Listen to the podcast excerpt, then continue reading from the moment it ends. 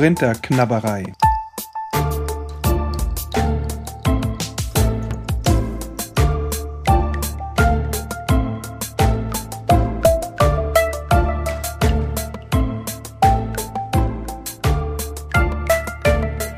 Guten Tag und herzlich willkommen zur zehnten Folge meines Podcasts Korinther Knabberei, dem Podcast über die Korintherbriefe des Apostels Paulus. Mein Name ist Manuel Kronast und das ist nun schon die zehnte Folge. Zehn Folgen? Wir schließen heute das erste Kapitel ab. Wenn man das hochrechnet bei 16 Kapiteln, kann man sich ausrechnen, wie viele Folgen wir noch vor uns haben und wie lange das vielleicht auch dauern wird. Aber wer weiß. Wir machen uns unverdrossen daran, weiter in dem ersten und in dem zweiten Korintherbrief zu lesen. Und ich finde es wunderbar, dass Sie dabei sind, dass ihr dabei seid. Wir sind nun mittendrin in einer Abhandlung über das Kreuz. Aber anders als in einem theologischen Lehrbuch gibt sich Paulus nicht ab mit einer Diskussion darüber, was denn das Kreuz ist, was es theologisch aussagen kann oder auch, was damals tatsächlich passiert ist. Er erzählt nichts von Golgatha, von römischen Soldaten, von Pontius Pilatus. Alles in allem ist die Schilderung des Glaubensbekenntnisses deutlich detaillierter als das, was Paulus uns hier am Anfang seines ersten Korintherbriefs über das Kreuz erzählt. Offensichtlich kann er davon ausgehen, dass die LeserInnen dieses Briefs wissen, was damit gemeint ist, dass sie schon mal davon gehört haben, dass sie wissen, wo das passiert ist, in Jerusalem, dass sie wissen, wann das passiert ist und äh, wie das miteinander zusammenhing. Paulus kann das alles voraussetzen. Offensichtlich geht es bei dem Streitpunkt, also bei den Auseinandersetzungen mit der Gemeinde in Korinth, nicht um das Das oder das Wie des Kreuzes, das scheint außer Frage zu stehen, sondern um das Warum. Und Paulus greift hier vor allem einen Teilaspekt heraus, nämlich die Verkündigung vom Kreuz oder auch die Bewertung dieses Kreuzes, die scheinbare Niedrigkeit oder Dummheit des Kreuzes. Anders gesagt, Warum hat Gott so eine demütigende Todesart ausgewählt? Warum konnte sein Sohn nicht auf vornehme Art sterben, also entweder im Kampf durch einen Schwerthieb, in einem Duell oder wenigstens durch eine vornehmere Hinrichtungsart? Es kam ja durchaus mal vor, dass römische Adlige oder auch KaiserInnen sich gegenseitig umbrachten, aber doch nicht durch das Kreuz. Durch den Dolch oder durch Gift oder was auch immer, aber nicht durch das Kreuz. Paulus argumentiert nun, dass das kein Zufall sei, sondern dass Gott das mit Absicht so gemacht habe, um die weltliche Weisheit ins Leere laufen zu lassen. Denn, so haben wir das ja in der letzten Folge gelesen, die menschliche Weisheit ist nicht imstande, Gott zu erkennen, obwohl Gott doch überall eigentlich zu erkennen ist. Er ist in der Natur überall. Menschen verlangen nämlich im Glauben Sicherheit. Sie wollen Beweise sehen oder durch Logik überzeugt werden. Das ist ja auch völlig in Ordnung bei naturwissenschaftlichen Fragestellungen, bei der Bekämpfung des Klimawandels oder der Corona-Krise. Da ist es ja wirklich unabdingbar, auf die Expertinnen zu hören, auch immer wieder wissenschaftliche Experimente und Beweise heranzuziehen und eben seinen Verstand zu gebrauchen. Aber in Bezug auf Gott funktioniert es nicht. Und auch das hatten wir letztes Mal. Das kann auch gar nicht funktionieren, weil Gott ja sonst letztlich nur ein Produkt unseres menschlichen Verstandes wäre. Und das wäre zumindest nicht der Gott, wie er Paulus vorschwebt und wie er mir eigentlich ehrlich gesagt auch vorschwebt. Das sind nun ganz allgemeine Gedanken und offensichtlich hat sich Paulus an dieser Stelle gedacht, jetzt muss es doch etwas konkreter werden. Und so setzt er bei dem an, was die KorintherInnen selbst erlebt haben. Er schreibt in den Versen 26 bis 31 folgendes. Schaut euch doch selbst an, Brüder und Schwestern. Wen hat Gott berufen, zu Christus zu gehören? Nach menschlichem Maßstab geurteilt gibt es da nicht viele Weise oder Einflussreiche. Es gibt auch nicht viele, die aus vornehmen Familien stammen. Nein, was der Welt als dumm erscheint, das hat Gott ausgewählt, um die Weisen zu demütigen. Und was der Welt schwach erscheint, das hat Gott erwählt, um ihre Stärke zu beschämen. Was für die Welt keine Bedeutung hat und von ihr verachtet wird, das hat Gott ausgewählt. Er hat also gerade das ausgewählt, was nichts zählt. So setzt er das außer Kraft, was zählt. Deshalb kann kein Mensch vor Gott stolz sein. Gott allein habt ihr es zu verdanken, dass ihr zu Christus Jesus gehört. Er bringt uns die Weisheit, die von Gott kommt, Gerechtigkeit, Heiligkeit und Erlösung. Denn es sollte gültig bleiben, was in der Heiligen Schrift steht. Wer auf etwas stolz sein will, soll auf den Herrn stolz sein.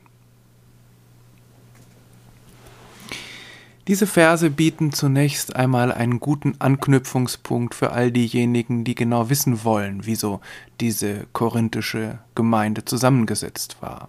Gut, genau wird es hier nicht geschildert, aber zumindest gibt es Hinweise darauf, dass es durchaus Menschen mit Macht, mit Einfluss und mit hohem Bildungsstand in dieser Gemeinde gab. Aber das war nicht die Mehrheit, das war sogar nur eine verschwindende Minderheit. Die meisten werden einfache, arme Menschen gewesen sein. Menschen ohne soziale Absicherung. Von Arbeitslosengeld und Sozialhilfe konnte damals ja keine Rede sein. Darüber hinaus waren das aber auch Menschen, die nichts galten. Menschen, die von den Reichen und Einflussreichen im besten Fall ignoriert wurden, in vielen Fällen aber verachtet. Der Abfall, der Abschaum der Gesellschaft. So hart muss man das vielleicht sagen, weil ja damals offensichtlich so gedacht wurde. Und die Menschen, die dann zur Gemeinde stießen, haben sich auch so verstanden. Die haben sich so gefühlt, weil es ihnen eben von der Gesellschaft so eingeredet wurde. Das heißt nicht, dass Menschen bewusst äh, zurückgehalten wurden, nicht eintreten durften, die reich waren oder mächtig oder gebildet. Es gab halt einfach nur wenige davon. Paulus zählt das alles auf, um damit Gottes Absicht zu verdeutlichen. Für ihn ist es kein Zufall, dass die Gemeinde so zusammengesetzt ist. Gott wollte das so. Aber wie gesagt nicht indem die Reichen und die Vornehmen bewusst ausgeschlossen wurden, sondern indem die Botschaft, das Evangelium vom Kreuz bewusst auf die Armen zugeschnitten war. Und das ist nun nicht äh, auf moderne Weise zu verstehen, also dass Paulus eben eine Zielgruppenpredigt oder eine Zielgruppenverkündigung äh, geschafft hat, also seine Botschaft auf die unteren Schichten zugeschnitten hat, sondern für Paulus ist es offensichtlich so, dass Gott sich ganz bewusst in dieser Botschaft und in dem, was am Kreuz passiert ist, ähm, eben denen zugewandt hat, die auch schwach waren und die verstanden dumm und wertlos gehalten wurden. Also da gab es offensichtlich eine Entsprechung zwischen dem für schwach und unverständlich und dumm gehaltenen Kreuz und den Menschen, die für schwach, ungebildet, dumm gehalten wurden. Für die Gebildeten und Mächtigen, für die meisten davon jedenfalls, war das Kreuz eben Schwachsinn. Davon hatten wir ja mehrmals gehört in den vergangenen Versen um die Weisen zu demütigen, übersetzt die Basisbibel hier. Aber das Wort ist eigentlich viel schärfer, um sie zu Schanden zu machen, um sie zu vernichten. Steht da viel eher. Nicht, dass Gott diese Personen vernichten will, so wie das im Alten Testament manchmal geschildert wird, wo dann Gottes Strafgericht über die kommt, die eben die Gebote übertreten, gerade in den Erzählungen von der Wüstenwanderung ist das ja immer wieder zu hören, dass das Volk murrt und dann von Gott entsprechend bestraft wird. Darum geht es hier nicht. Es geht nicht darum, Personen zu vernichten, sondern ihre Argumentationsstruktur, ihre Weisheit, das heißt ihr Gottesverständnis. Also all das, was sie für Gott halten, das wird hier zunichte gemacht, eben mit diesem Kreuz. Ein wenig erinnert mich das, auch wenn es natürlich um völlig andere Themen geht, an den YouTuber Rezo und seine Zerstörungsvideos. Die Zerstörung der CDU hieß das erste und das neueste Rezo zerstört Co Corona-Politik. Ich habe ihn äh, in diesem Video so verstanden, dass er nicht die Partei oder die Corona-PolitikerInnen zerstören will, auch wenn er sie ziemlich heftig angreift, sondern ihre Argumentation, also ihr Politikverständnis, ihre fehlende Menschlichkeit und so weiter. Also er will sozusagen ein anderes Denken und das Denken, was eben in seinen Augen gefährlich ist, menschenfeindlich, Opfer fordert, das will er eben tatsächlich zerstören, also verändern. Ob er inhaltlich damit recht hat, will ich hier nicht diskutieren, ich kann dem viel abgewinnen, aber Paulus argumentiert auf jeden Fall ähnlich. Er will nicht die Weisen zerstören, wohl aber ihr Gedankenkonstrukt, ihre Argumentationsstrukturen, weil er das für gefährlich hält. Gott nach menschlichen Maßstäben zu konstruieren, führt nach Meinung des Paulus völlig an Gott vorbei, weil eben Gott so nicht verstanden werden kann. Und wer so argumentiert, wer sozusagen seine Weisheit oder sein Gottesverständnis darauf aufbaut, der kann Gott nicht erreichen und das ist eben in der Sicht des Paulus fatal, weil Menschen darauf angewiesen sind, eine gute Beziehung zu Gott zu haben. Ich finde es eine spannende Frage, warum Paulus mit dieser Botschaft so viele AnhängerInnen gefunden hat. Denn er sagt ja klipp und klar, mit menschlicher Logik hat dieses Kreuz, hat diese Botschaft nichts zu tun. Und deshalb dringt er wahrscheinlich auch so wenig bei den Gebildeten durch.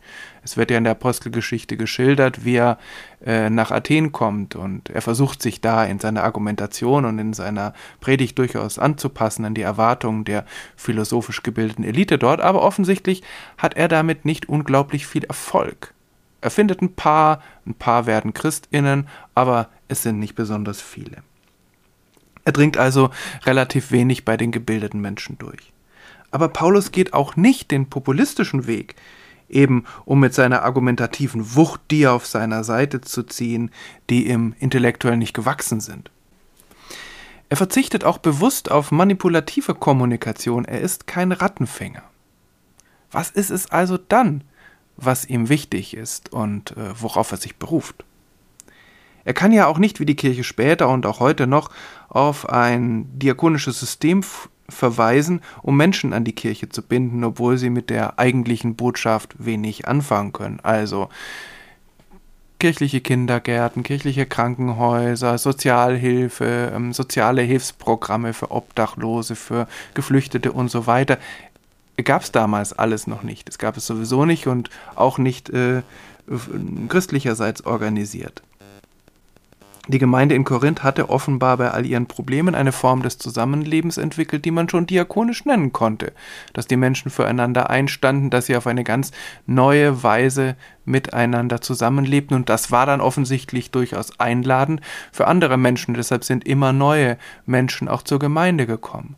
Aber das alles gilt ja nicht für die Menschen, die ganz am Anfang standen, die die Gemeinde mit gegründet haben die hatten ja noch kein diakonisches System, was einladend für sie wirken konnte. Und Paulus hatte ja auch nicht die Mittel, um jetzt als der große Wohltäter aufzutreten und sie so für sich zu gewinnen. Paulus hatte einfach nur diese etwas abgefahrene und in den Meinungen der Gebildeten eben völlig unzureichende Botschaft des Kreuzes. Die Botschaft von einem Gott, der schwach wird und sich töten lässt.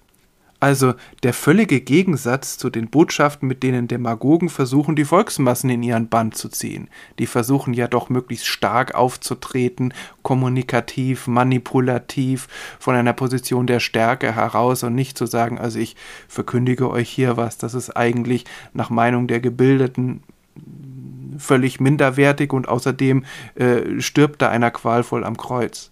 Das ist keine Botschaft, mit deren Demagogen die Menschenmassen gewinnen können. Aber hier in diesem Fall hatte Paulus offensichtlich Erfolg und offensichtlich haben sich gerade die einfachen Menschen davon ansprechen lassen.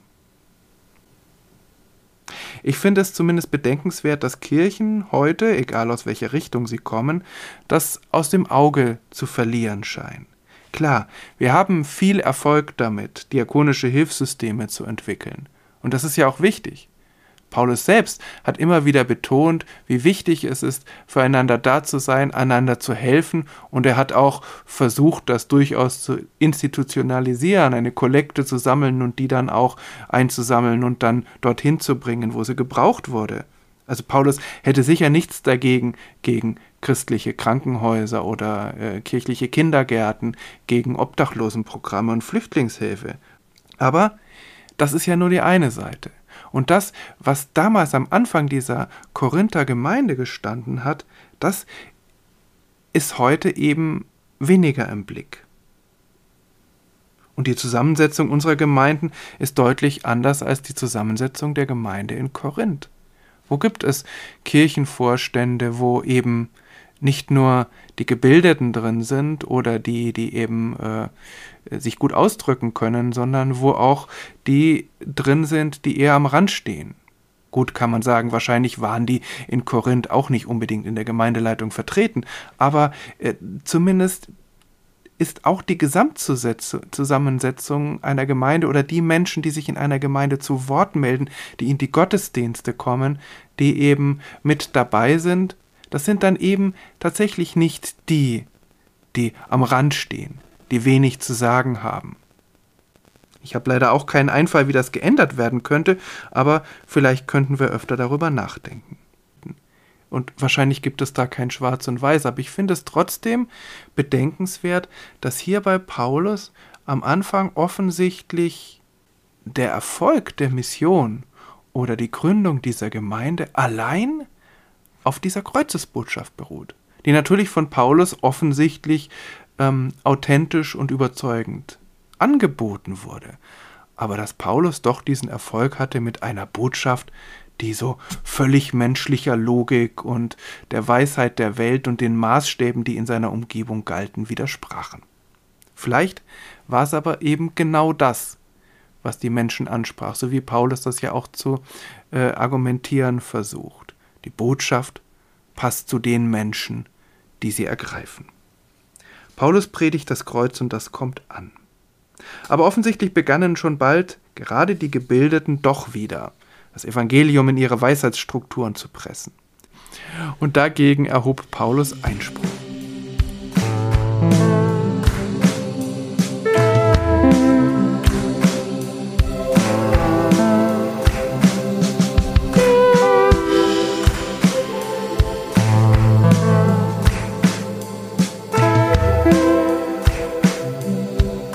Paulus redete von einer anderen Weisheit. Christus Jesus bringt uns die Weisheit, die von Gott kommt, Gerechtigkeit, Heilung und Erlösung. Ja, Paulus ist auch in einer Übersetzung nicht leicht zu verstehen, weil er oft Begriffe anders gebraucht, als wir das tun. Das sind eben nicht so die Alltagsbegriffe und wenn es Alltagsbegriffe sind, gebrauchen wir sie halt anders. Weisheit zum Beispiel. Wir haben eigentlich keinen guten Zugang mehr zu diesem Wort. Es ist jetzt keins, was wir im Alltag geläufig gebrauchen. Gandalf der Zauberer ist weise. Vielleicht der Dalai Lama oder die Großmutter, die durch ihre durchlebten Lebensjahre eine gewisse Gelassenheit gegenüber den Problemen dieser Welt gewonnen hat und deshalb diese Probleme auch gelassen bewerten kann. Und wir nennen das dann durchaus auch weise. Könnte man auch Lebensklugheit sagen. Aber Weisheit bedeutet bei Paulus eher eine bestimmte Art, die Welt zu denken, einen Weltzusammenhang herzustellen und die Dinge miteinander in Beziehung zu bringen. Also Philosophie ist natürlich dann auch eine Form von Weisheit. Aber diese menschliche Form der Weltdeutung hat Paulus ja schon zurechtgestutzt. Sie kann vieles erfassen, aber sie kann Gott nicht erfassen.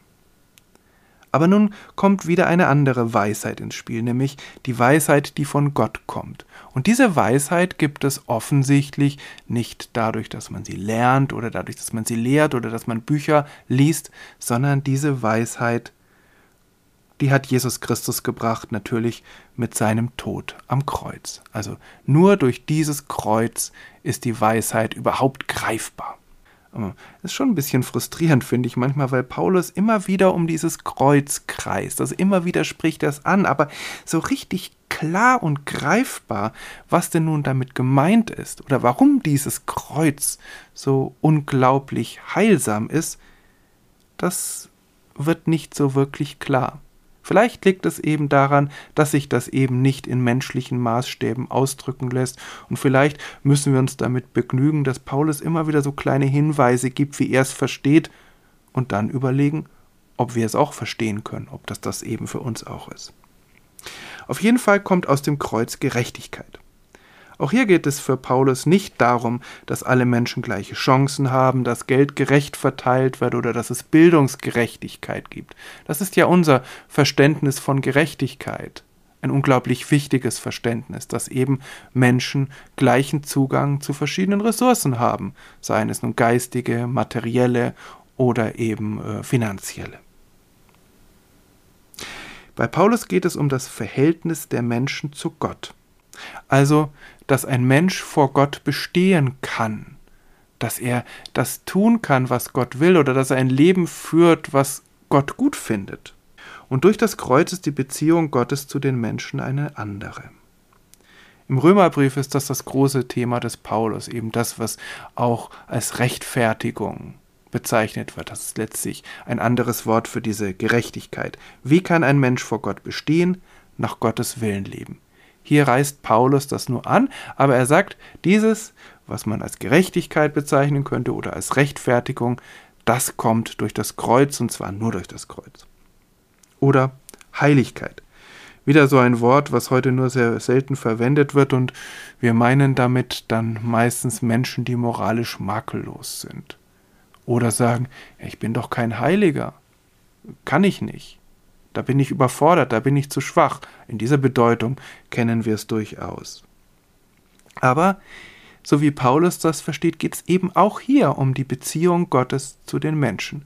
Das Heilige war etwas, was von Gott selbst herausgenommen wurde von der Welt und abgetrennt wurde vom Gewöhnlichen.